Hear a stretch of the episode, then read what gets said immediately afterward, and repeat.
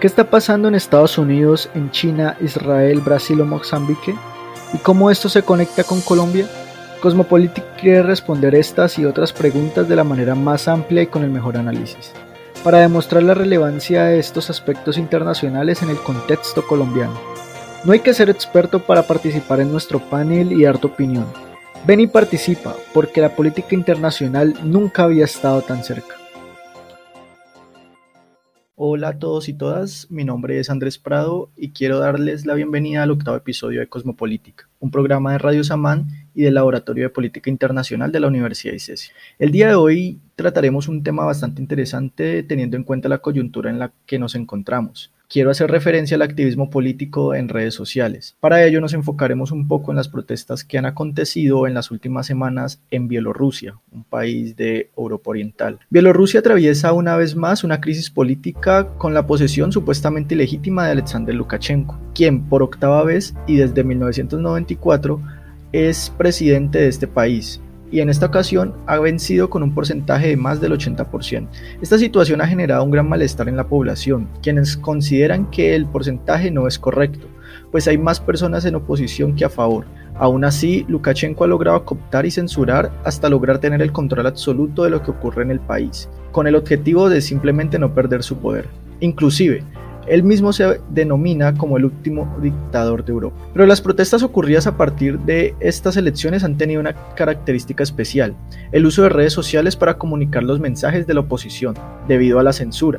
Todos los días, como un reloj, aparecen listas de tareas pendientes para quienes protestan contra el líder autoritario de Bielorrusia, en la popular aplicación de mensajería Telegram. Establecen metas, dan la hora y ubicación de los mitines con la precisión empresarial y ofrecen ánimos enérgicos. El uso de redes sociales se han convertido en la herramienta más poderosa de nuestra generación. Por allí se realiza absolutamente todo y se ha convertido en grandes precursoras de muchas acciones que han cambiado el mundo.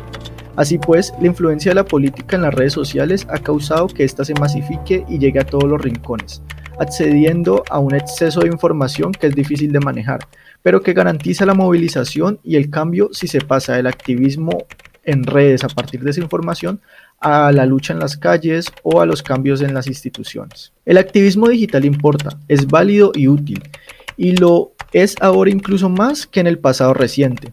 En medio de esta pandemia que estamos en casa no significa que no se pueda trabajar colaborativamente.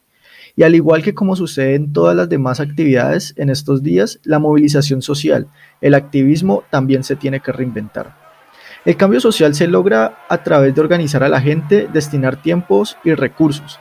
Se han creado formas novedosas de hacer protesta como lo ocurrió en Bielorrusia, no estar en la calle no significa que no se pueda hacer algo, y las técnicas para visibilizar las problemáticas y generar transformaciones sociales han venido cambiando con los años, bien sean derechos de la población LGBTIQ, la crisis climática, el asesinato de líderes sociales o la corrupción, entre otras causas. Veamos pues qué podemos debatir y conversar hoy sobre el activismo en redes, teniendo en cuenta lo que está causando y aconteciendo en Bielorrusia pero sobre todo lo que implica para la política en todo el mundo.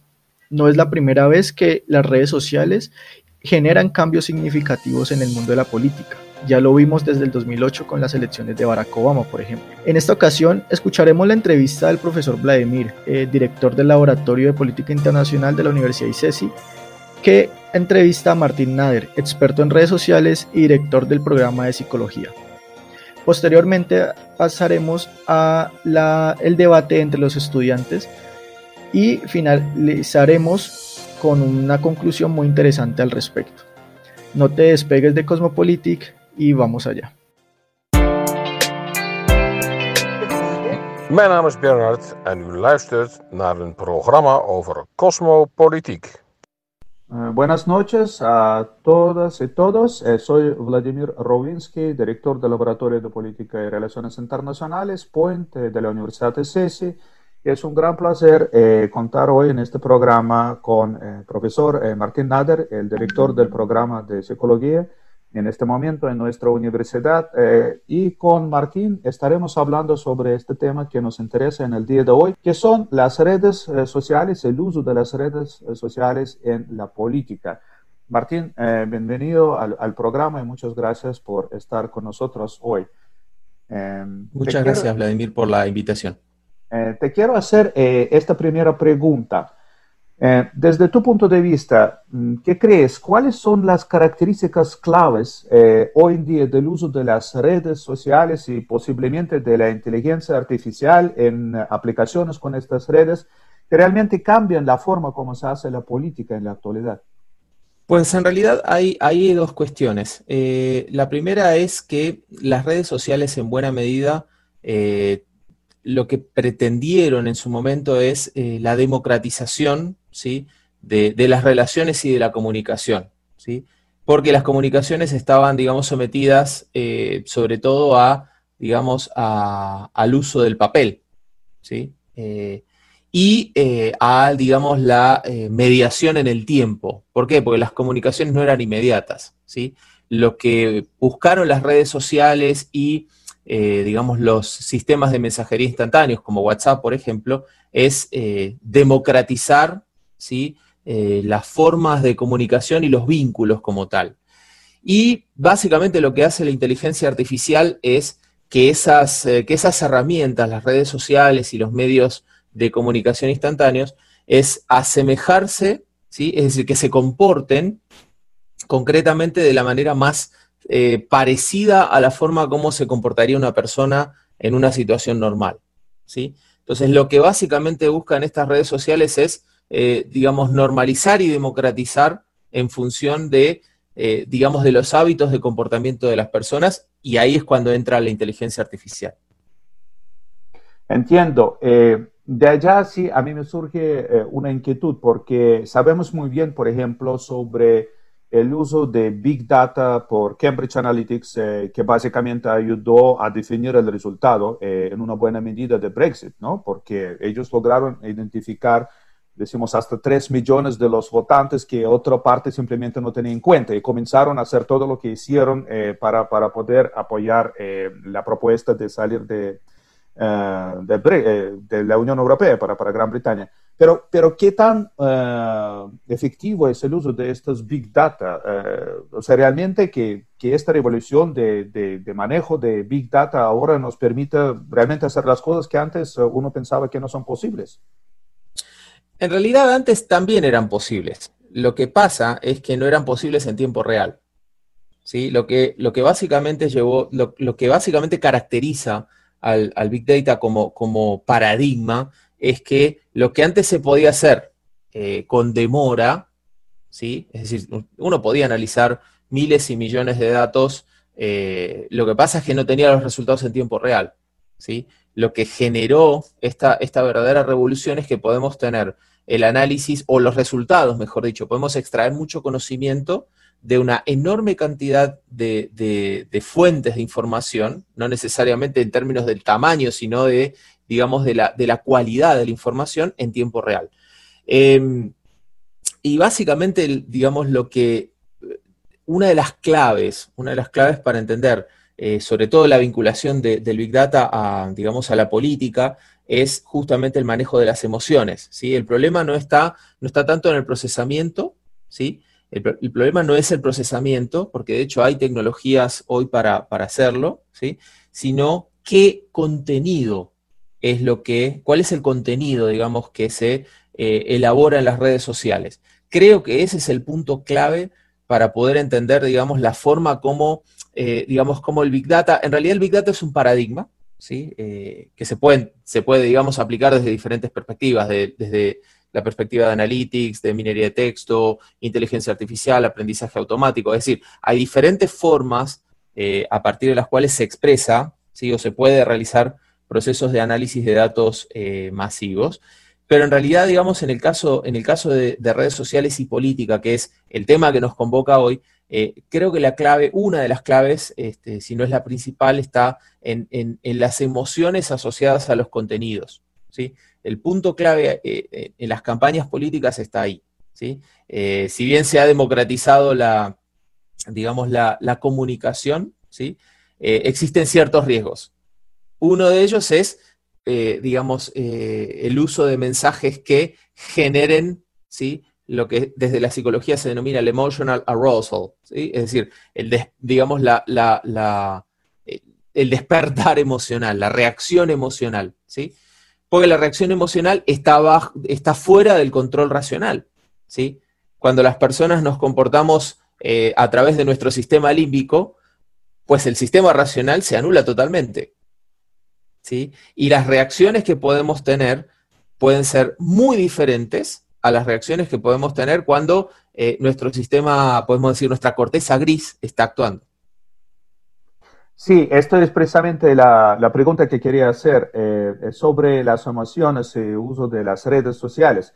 Porque mm, yo a veces uso en mi trabajo, o a mí me gusta bastante uh, una propuesta de un politólogo estadounidense, Murray Edelman. O es bastante vieja propuesta, eh, los finales de la década de 60, 70, el comienzo, ¿sí?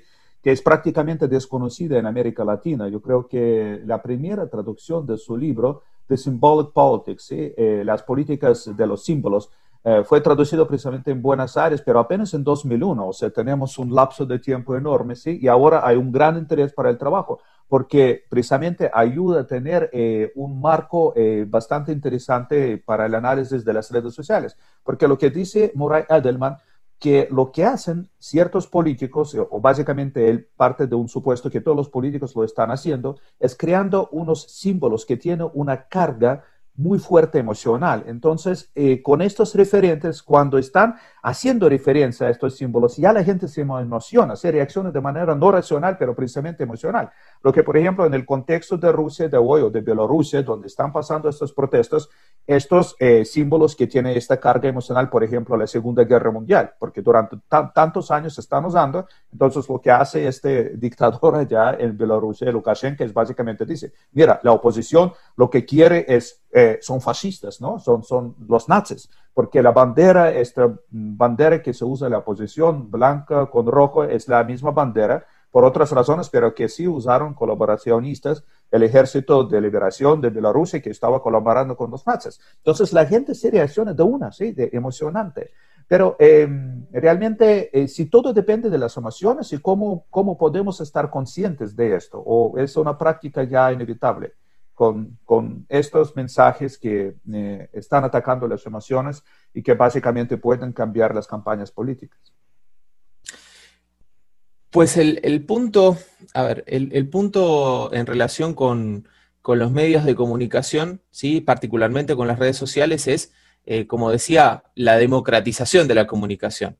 Eh, de hecho, los intentos de intervención, por ejemplo, la ley, la ley este, eh, digamos, ciertas leyes o ciertas disposiciones que se querían debatir en torno al manejo y al control de Internet, pues en realidad eh, cayeron en desgracia justamente por esto, porque la, digamos, la, expansión de, Internet y básicamente las, redes sociales, justamente lo que buscaba era la democratización de la información, ¿sí? no la monopolización eh, ni la este, edición de contenidos tal y como eh, habías mencionado sucede en, Bielorrusia. Eh, los riesgos básicamente son estos, y es eh, cualquiera tiene derecho a cualquier cosa. Ese es el problema. ¿sí? no hay, digamos, todavía, es, una democracia digital muy joven. ¿sí? digamos, muchas personas todavía no, no, no, han, sabido manejar, ¿sí? digamos, el contenido, no han sabido manejar sus reacciones. Tampoco es, es digamos, es, tan sencillo hacerlo. ¿sí? El sistema límbico es, un sistema eh, muy antiguo, es una estructura muy antigua en, nuestros cerebros, eh, y controlar el sistema límbico, pues es, digamos, tiene sus complejidades. No digo no se pueda, pero tiene sus complejidades. Ahora, eh, vamos a evaluar en términos de costo y beneficio. ¿Sí? Porque si controlamos este, nuestras reacciones en, digamos, en, relación con los contenidos de las redes sociales, pues eso también tiene un impacto sobre toda nuestra vida. No es solamente, no, estoy en las redes sociales, estoy en Twitter, estoy en Facebook, estoy en Instagram, ah, no voy a reaccionar emocionalmente, voy a reaccionar solamente de manera racional.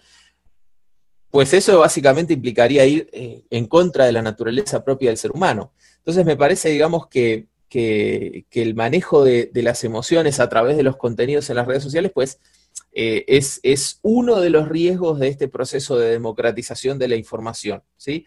Eh, no digo, por supuesto, que, se tenga que, regular, yo estoy en contra de la, regulación, ¿sí?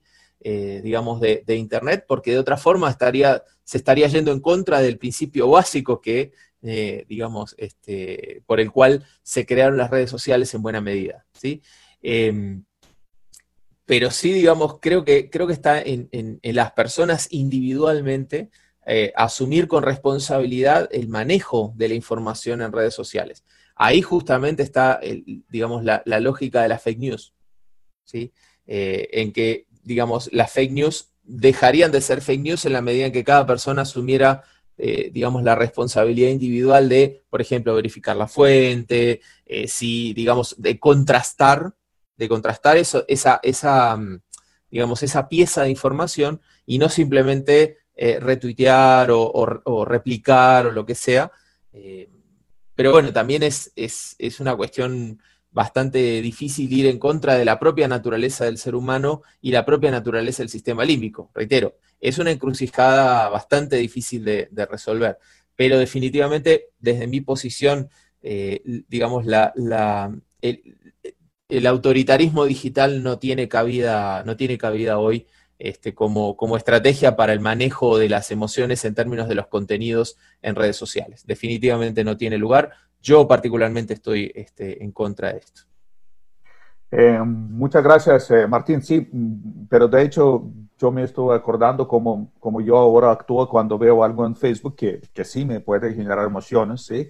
Y, y, casi, casi de, de, una quiero, quiero presionar, replicar, ¿no? Porque me parece, la cosa que está pasando, hay que dar. Pero luego sí, eh, otro lado mío racional dice, bueno, espera un momentico, vamos a verificar si esto es así. Y básicamente, por lo menos en la mitad de los casos, resulta que después de pensar un poco tiempo, sí, eh, relajarme, yo veo, mm, de pronto no es así, voy a verificar y, verifico en la mitad de los casos, obviamente es una noticia falsa o una cosa, pero, pero sí uno puede encontrar fácil eh, las evidencias que sí están jugando muchísimo con las emociones, ¿no? Para, para poder hacerlo. Ahora, eh, nos está eh, un poco llegando ya al, final de la entrevista, pero no puedo no dejar esta pregunta. Eh, nosotros tenemos un proyecto de investigación, ¿sí? que ya tratamos de ver algunas cosas de que estamos hablando hoy en el contexto de Cali. ¿Puedes contar un poco sobre ese proyecto? Es un proyecto básicamente que busca entender las dinámicas de la decisión de voto ¿sí? en, las ciudades de Bogotá, de Cali y de Medellín es un proyecto en el cual se combinan tres, grandes, eh, tres grandes variables, ¿sí? Una de ellas tiene que ver con la fake news, ¿sí? A través de Twitter. Em, otra tiene que ver con la agresividad, es decir, la emocionalidad en, digamos, eh, contenida o, la, emocionalidad, digamos, asociada a los contenidos de los tweets emitidos en campañas eh, electorales. Y por último, el engagement político, es decir, cómo interactúan estas tres estas tres variables para poder, digamos, este, intentar explicar la decisión de voto. ¿sí? En este caso, estamos eh, viendo cuál, en el caso de las fake news, estamos viendo qué tipo de algoritmo es el que, mm, digamos, permite identificar con mayor nivel de precisión, ¿sí? Eh, digamos, la o, o, que permite estimar con, con un mayor nivel de precisión qué tipo de contenido probablemente sea falso y qué tipo de contenido probablemente, no hablamos en términos absolutos, sino probabilísticos, eh, cuál contenido probablemente sea falso y cuál no. ¿sí? Estamos en ese proceso, eh, estamos probando diferentes alternativas, redes neuronales, eh, Support Vector Machine, Naive versus la clasificación manual. ¿sí? es decir, vamos a ver qué tan precisos son los algoritmos versus el trabajo manual, ¿sí? que es una práctica habitual en en lo que tiene que ver con, eh, digamos, con construcción de sistemas para la identificación de noticias falsas, en particular en Twitter. Eh, en el caso de la agresividad, pues vamos a hacer un análisis, eh, lo que se llama análisis de sentimientos. Tristemente, este, con el mal manejo que se hizo desde el gobierno actual, se quedó asociado con una cuenta de usuario positivo, negativo, neutro. ¿Sí? Tristemente se, se hizo un muy mal uso de, esa, de, esa, de, esa, herramienta, que es básicamente lo que se llama opinion mining, ¿sí? minería de opiniones. Se hizo muy, muy mal uso. Eh, aquí básicamente lo que, lo que vamos a hacer es identificar las valencias, qué tan positivo o qué tan negativo es ese mensaje, eh, y eso básicamente nos va a permitir identificar qué tan, digamos, qué tan positivo, qué tan negativo, qué tan, digamos, eh, qué tanto podría llegar a despertar esa reacción inmediata de retuiteo o le doy un like, ¿sí? Y por último, el engagement político. ¿sí? El engagement político tiene que ver con el análisis de la metadata, ¿sí? en, este caso de los tweets. Es decir, cuántos eh, seguidores tiene una cuenta determinada, cuántos, a cuántas personas sigue, eh, cuántos replies, cuántos retweets obtuvo en general una cuenta en particular. Y todo eso lo vamos a vincular con las decisiones de voto, es decir, cómo efectivamente las personas votaron, en este caso para gobernaciones y alcaldías en Bogotá, en Cali y en Medellín. ¿sí? Ese es básicamente el proyecto, para entender un poco la lógica, eh, digamos, de las emociones en las campañas electorales, eh, digamos, emociones y redes sociales en las campañas electorales, en este caso de las ciudades de Bogotá, de Cali y de Medellín. Ese es el proyecto a grandes rasgos.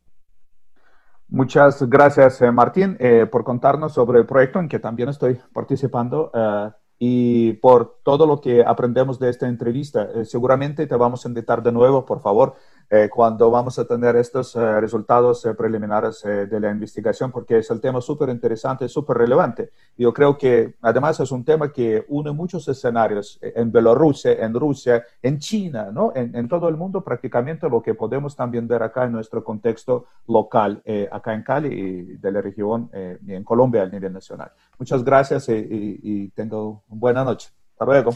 Muchas gracias, Vladimir, y buenas noches para toda la audiencia. Hola, soy Laura y la política internacional nunca había estado tan cerca. Buenas noches, les damos la bienvenida al debate. Mi nombre es Valentina Martínez y estaré moderando. El tema de hoy recoge varias discusiones que hemos tenido en episodios anteriores, en especial las redes sociales, que en esta ocasión relacionaremos con la movilización política, la manera en que se abre y genera debate en ellas, al punto de derrocar dictadores. Hablaremos sobre el caso en Bielorrusia y luego nos moveremos a la situación en Colombia. Así que quédense conectados con Cosmopolítica. Bueno, el panel de esta noche está compuesto por Steven, Santiago y Andrés, a quienes les doy la bienvenida.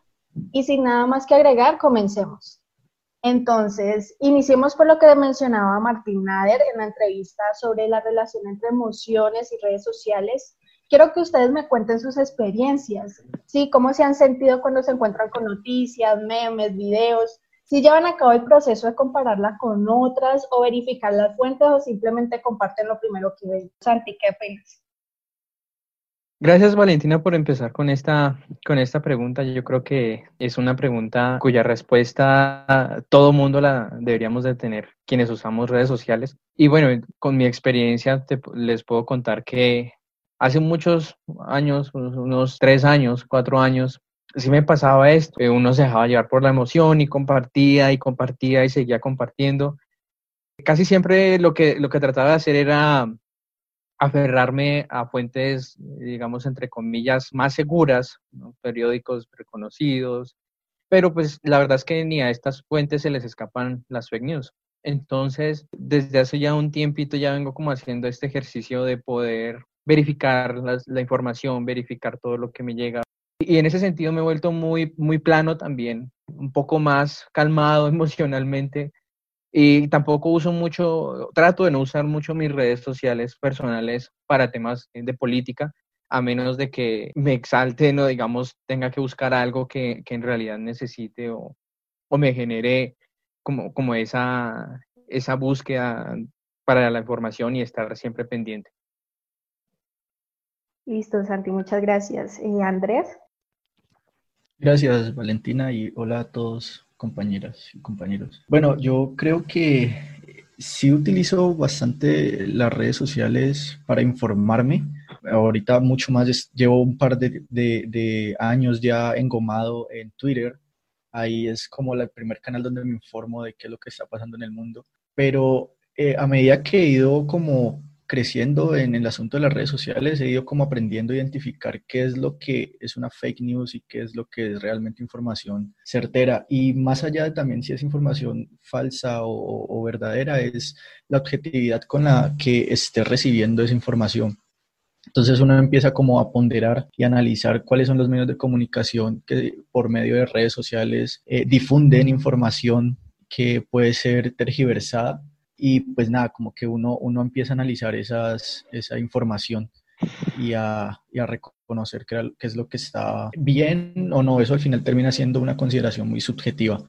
La verdad tampoco utilizo mucho otras redes sociales. Facebook sé que es como la, la, red social que más difunde fake news y luego eso se transmite a WhatsApp. Pero pues nada, como que al menos uno en este círculo académico que uno tiene el privilegio de estar, pues aprende a rodearse de personas que no están difundiendo por redes sociales eh, información falsa.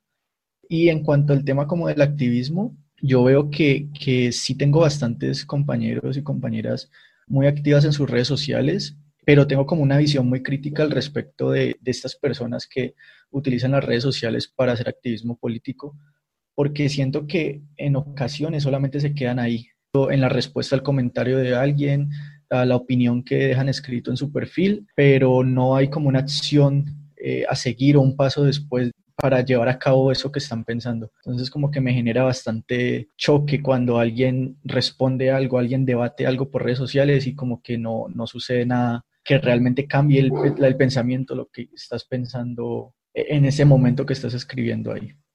Dale, muchas gracias. Ahora, Steven, quiero que me respondas la misma pregunta, pero teniendo en cuenta lo que han dicho Andrés y Santi, quiero que me digas de qué manera podemos asegurarnos que lo que estamos compartiendo no son fake news. Bueno, pues eh, estoy muy de acuerdo con, con Santiago en un punto que él mencionaba, y es que las fake news ni siquiera se le escapan a los medios masivos de comunicación y a los semanarios que se supone son súper mega confiables. Entonces, esto es eh, muy delicado para todas las personas, independientemente de, de, que, por ejemplo, pues aquí tenemos un privilegio académico que en efecto nos lleva a que tengamos que informarnos más, a que tengamos que controvertir fuentes para no caer en, en quedarnos en un, solo, en un solo lugar. También Andrés mencionaba la desestimación de pronto del debate en las, en las redes sociales, que pues es su punto de vista, sin embargo, pues no estoy de acuerdo porque creo que es ese mismo debate el que ha llevado a, las cosas que están pasando hoy en otros países, que justamente es el tema que vamos a tocar. Creo que ahí pueden iniciar grandes cosas, pueden iniciar cambios. Puede que sea la manera más, más molesta de hacerlo y la manera menos, diríamos, estética, porque es que hay muchos problemas asociados a los debates en, redes sociales. Pero entonces, centrándome en, en tu pregunta de cómo hacer para verificar, yo creo que principalmente eso y tratar de que hayan siempre de que siempre haya una fuente muy reconocida incluso después de que haya una fuente reconocida dudar de ella y ver que hayan más porque como lo mencionaba Santiago y me adhiero a ello incluso a los medios masivos se les escapan estos fake news Listo, ahora quiero que nos movamos un poquito a, Oriente. En 2010 se desató la tan conocida Primavera Árabe, que fue recibida con sorpresa por algunos expertos, ya que parecía que los regímenes árabes eran ciertamente como inmunes a la tercera ola de democratización y al cambio hasta ese momento. En esa época, términos como revolución Twitter y revolución Facebook se pusieron como en la boca de muchos, eh, ya que la movilización en redes sociales como que se combinó con las manifestaciones que no se estaban dando precisamente en este medio y esta movilización ayudó a que cayeran dictadores como el de Egipto y el de Túnez. Esto en Medio Oriente. Ahora moviéndonos a Europa, Telegram está tomando cada vez más fuerza en Bielorrusia para la coordinación de protestas masivas, ya que esta funciona aún con las interrupciones de Internet que ha perpetrado Lukashenko. Entonces, ¿creen que podemos prever que suceda o se replique lo mismo en Bielorrusia y que las redes sociales efectivamente logren que caiga la última dictadura de, Europa? ¿Qué opinas, Andrés?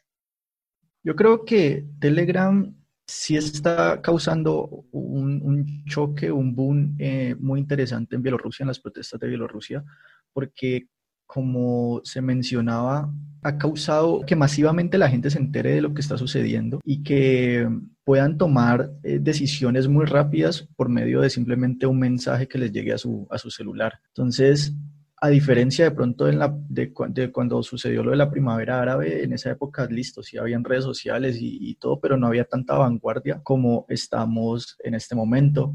Donde pues ya no importa qué es lo que esté sucediendo alrededor de los bloqueos políticos que puedan estar presentando estas aplicaciones, de una u otra manera se las ingenian para que la información se difunda masivamente. Además, tener en cuenta algo muy interesante y es hasta un punto contradictorio, los creadores de Telegram son rusos y Rusia hasta un punto, no sé si de pronto ahora mis compañeros me corrigen, hasta un punto era aliado de, de Lukashenko, el presidente de Bielorrusia. Y pues es como, bueno, al final todas estas protestas que están yendo en contra de él se están dando y se están generando principalmente por Telegram, pero ¿por qué no hay como un bloqueo? ¿no? Eso es una pregunta muy interesante. Y pues yo creo que si se sigue como va en, ese país y si esto lo, lo, trasladamos a otros escenarios en el futuro donde haya movilizaciones masivas, yo creería que sí puede llegar a suceder protestas que tumben regímenes y que logren cambios significativos, siempre y cuando no simplemente se quede toda esa información, y la crítica que, que de pronto Steven ahora me comentó, eh, siempre y cuando esa información no se quede solamente en el mensaje de texto de Telegram o en el mensaje de texto o, la publicación de Facebook, sino que se lleve a la realidad y se lleve y, que, y que motive a la gente a salir a la calle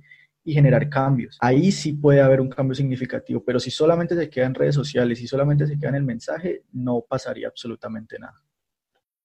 Listo, gracias Andrés. Ahora, Santi, ¿tú qué opinas?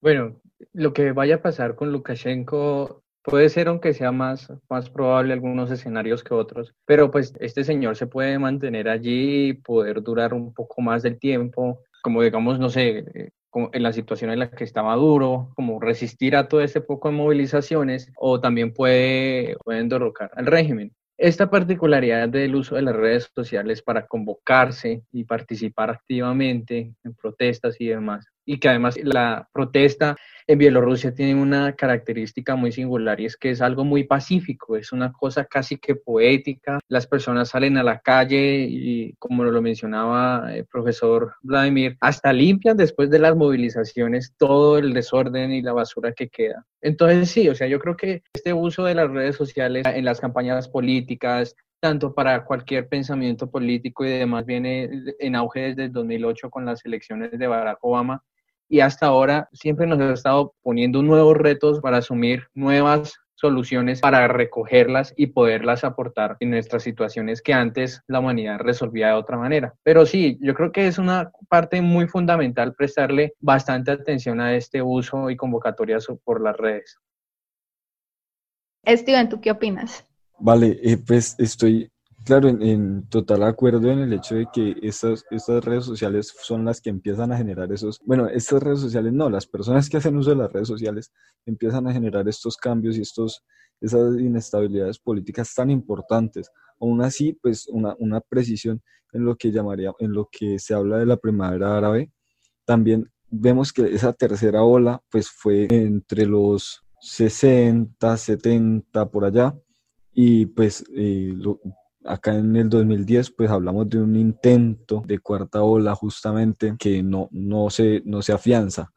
Por otro lado, pues me gustaría hablar un poquito de lo que mencionaba ahora Andrés, y es que mencionaba la red social Telegram como un factor de cambio, de un factor importante, y es que Telegram hay que ver quiénes la han desarrollado, y, y es que son unos hermanos rusos que registraron Telegram en el Reino Unido, pero que la sede de, la red social está en Dubai, que son los mismos quienes desarrollaron VK, no, no sé cómo se pronuncia en ruso, pero la, el nombre es En Contacto, y que es una red social muy popular en Bielorrusia, Rusia y otro país de, de, esa, de, esa, zona. Entonces, estos desarrolladores de la aplicación buscan eso con esta aplicación, porque las clasifica como unas aplicaciones apátridas, es decir, que buscan salirse de, de lo establecido. Listo. Ahora, pues a mí me quedó sonando lo que dijo Andrés sobre llevar el mensaje del, que se da en redes sociales a la realidad y quiero como aterrizarlo al contexto colombiano.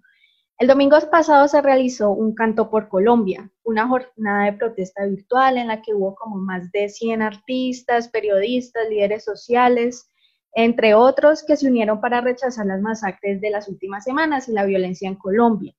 ¿Ustedes consideran que este tipo de activismo es significativo? ¿Creen que en Colombia va a tener los efectos que esperamos de que se detengan las masacres? ¿O esta es una acción que se quedará solo en eso sin mayor cambio o repercusión? ¿Qué opinas tú, Santi? De que si va a ser efectivo o no efectivo, no lo sé, pero de que ayuda en algo, ayuda muchísimo. Y eso lo podemos comprobar mirando hacia atrás. Hace algunos años la mayor parte de la población no pensaba estos temas. Ah, bueno, mataron a alguien en un municipio de Nariño. Ah, bueno, pues lo mataron por algo. Por algo será que lo mataron, ¿no? Ah, mataron a alguien en el norte del Cauca. Bueno, es que el Cauca es una roja. Ah, mataron a alguien en el Chocó. Pero es que eso ya está tan apartado. ¿Qué pasa ahora? ¿Qué es lo que tenemos ahora diferente que no teníamos antes y que es con lo que usamos las redes sociales?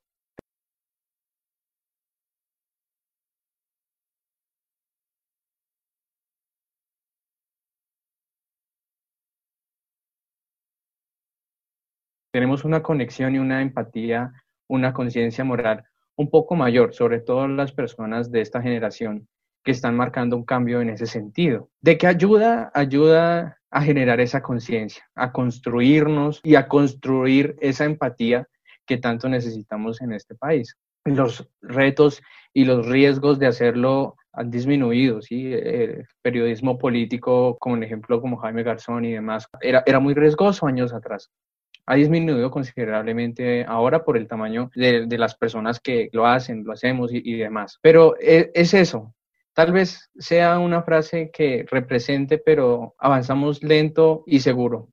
Y bueno, nos queda para tarea y para la tarea de nuestras mentes siempre pensar cuál es nuestra tarea, cuál es nuestro enfoque para ponerlo en práctica y qué podemos hacer desde nuestra cómoda posición en la que estamos siempre y acostumbrados a estar. Listo, Santi, muchas gracias por esa respuesta. Steven, ¿tú qué opinas? Yo estoy totalmente de acuerdo eh, con Santi. Bueno, y, de pronto un poquito el hecho de que todo, como cualquier proceso social, yo estoy de acuerdo en que no se va a dar inmediatamente, pero que empiezan a darse eh, momentos de, de, cambio y estos se notan, por ejemplo, cuando a partir de las redes sociales se gesta algo como el 21 de noviembre, noviembre de 2019. Entonces, estos poquitos, estos pocos eh, avances que se van dando en materia de discusión, que haya discusión, eso es importante. Ojalá la discusión siempre fuera sana, pero así no lo sea, es importante que haya y que la gente tenga algo en lo que le haga pensar en los temas de coyuntura actual y que le hagan pensar en, bueno, esas masacres y, puede que tengan una opinión bárbara y súper macabra sobre lo que pasa, pero con que haya una discusión me parece importante y con que la gente pueda opinar y, esto habrá, habrá conversaciones, me parece súper provechoso para, el futuro y también lo que dice Santiago, ojalá también extrapolar esto a, las calles, a, al trabajo con las personas, esto es súper importante también poder lograr conexión con estas personas que te encuentras en redes sociales y decir, bueno, listo, estamos con puntos diferentes en esto, pero en, esto encontramos un acuerdo y podemos buscar qué hacer. Creo y creo que ese, ese es un objetivo bonito por el que se puede trabajar cuando nos expresamos en redes sociales. Listo. ¿Y Andrés qué opina? Sí, yo también pienso que no hay que desestimar todo este tipo de acciones que se realizan. El concierto fue algo que generó si no estoy mal, bastante audiencia y eso pone en el tema del que se esté tratando, en este caso el tema de las masacres, pues en boca de, las personas que están, que están escuchando este concierto. Y puede ser que, digamos, yo sea una persona muy activa políticamente, pero probablemente mis papás no lo sean y, y entonces yo estoy viendo el concierto en el televisor grande y de pronto ellos se sentaron al lado mío y se van a enterar.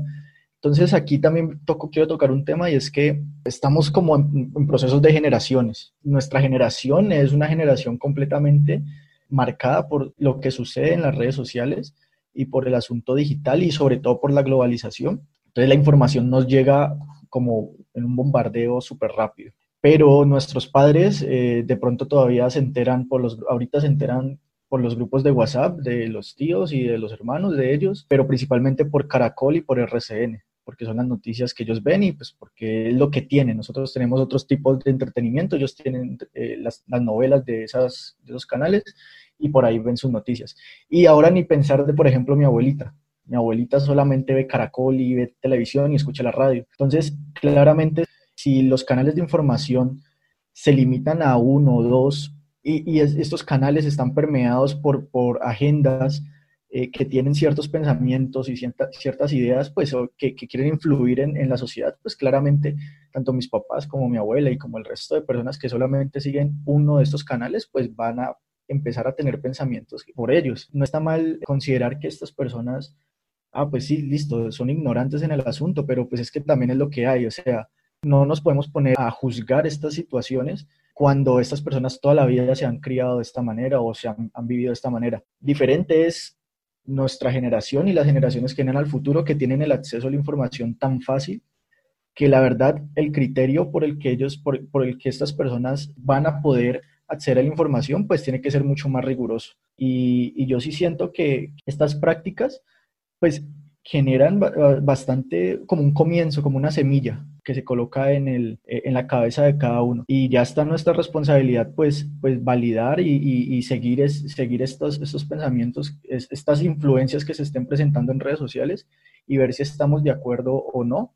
Y ya de ahí, sobre todo, no solamente quedarse con eso, sino, insisto de nuevo, salir al campo a participar o salir al campo a tomar acción. Y no todo tiene que ser protesta, no todo tiene que ser ir a incendiar las calles o el mundo también uno está en el asunto de la participación ciudadana, ir a buscar espacios donde, donde los pensamientos que uno está adquiriendo vaya y los coloque en, el campo, ir a, ir a buscar cómo hacer reformas de lo que está mal, ir a buscar cómo hacer para que estas masacres se, paren. Entonces yo creo que el Internet y las redes sociales son, son un mecanismo muy amplio para que nosotros eh, podamos cambiar este mundo. Y, creo que sí es muy importante que, que, ahorita con las redes sociales, que es nuestro principal canal de información, pues desde ahí iniciemos todo el proceso para generar estos cambios. Antes, antes no había información, ahora hay sobreinformación. correcto, correcto. Listo, muchas gracias por sus intervenciones y sus respuestas. A manera de cierre, les quiero preguntar, eh, pues en la última semana se publicó una base de datos que elaboró la firma Dubranks, que ya había tenido como cierta eh, polémica por un contrato millonario que firmó con el presidente Duque para mejorar su imagen en redes sociales y pues este dinero proviene de fondos destinados para la paz. En esta lista habían unos 450 influenciadores, entre ellos políticos, periodistas, periódicos, que se calificaron como positivos, negativos o neutrales. ¿Piensan que esta es una manera de moderar el debate público en las redes sociales o creen que es simplemente una táctica del gobierno para mejorar la mala imagen que ha tenido desde su posicionamiento?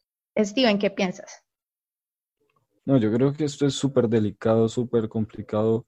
Eh, no, no tiene ni pies ni cabeza. O sea, hacer un seguimiento de las personas positivas o negativas para tu gobierno, eso no tiene eso no tiene ni pies ni cabeza. Obvio que hay personas que hacen oposición, hay un estatuto de oposición, obvio que hay personas que a veces sí, a veces no. Obvio que hay personas afines al gobierno, pero pues no por eso tienes que crear una base de datos con datos eh, de las personas a las que les puedes hacer seguimientos. Eso se les llama perfilamientos precisamente y que son muy delicados para esa misma salud de la democracia en la que se supone el estatuto de oposición respeta estar en contra del gobierno. Listo, Andrés. Yo sí considero que también es algo preocupante porque, como lo decía eh, Steven, es un asunto donde te perfila bajo unos criterios que quién sabe cuál es su, finalidad. Luego, si hay algo que de pronto no lo veo tan grave y es que pues, son figuras públicas que de por sí ya determinan, ya manifiestan su postura política eh, a favor o en contra del gobierno. Entonces, lo preocupante y lo grave es el acceso a los datos y, que estos datos tras de eso se compartan públicamente de estas personas. Pero eso sí me preocupa muchísimo porque luego es como, bueno, ¿qué estás haciendo con los números de cédulas de estas personas? Eso es algo que me preocupa. Pero ya el asunto de pronto hacer una base de datos donde tengan esta información, bueno, no lo veo tan grave realmente, pero sí me preocupa es la información y los datos que tengan presentes en ella. Listo, Santi, ¿y tú? Bueno, sí, como lo dijeron mis compañeros, a mí me preocupa muchísimo tener un gobierno que, que, me califique de negativo si llego a opinar o a criticar alguna de sus acciones. Eso es, eso es algo bastante descabellante, ¿no? Pero bueno, hay que tener en cuenta también, pues, lo que dice eh, nuestro compañero Andrés.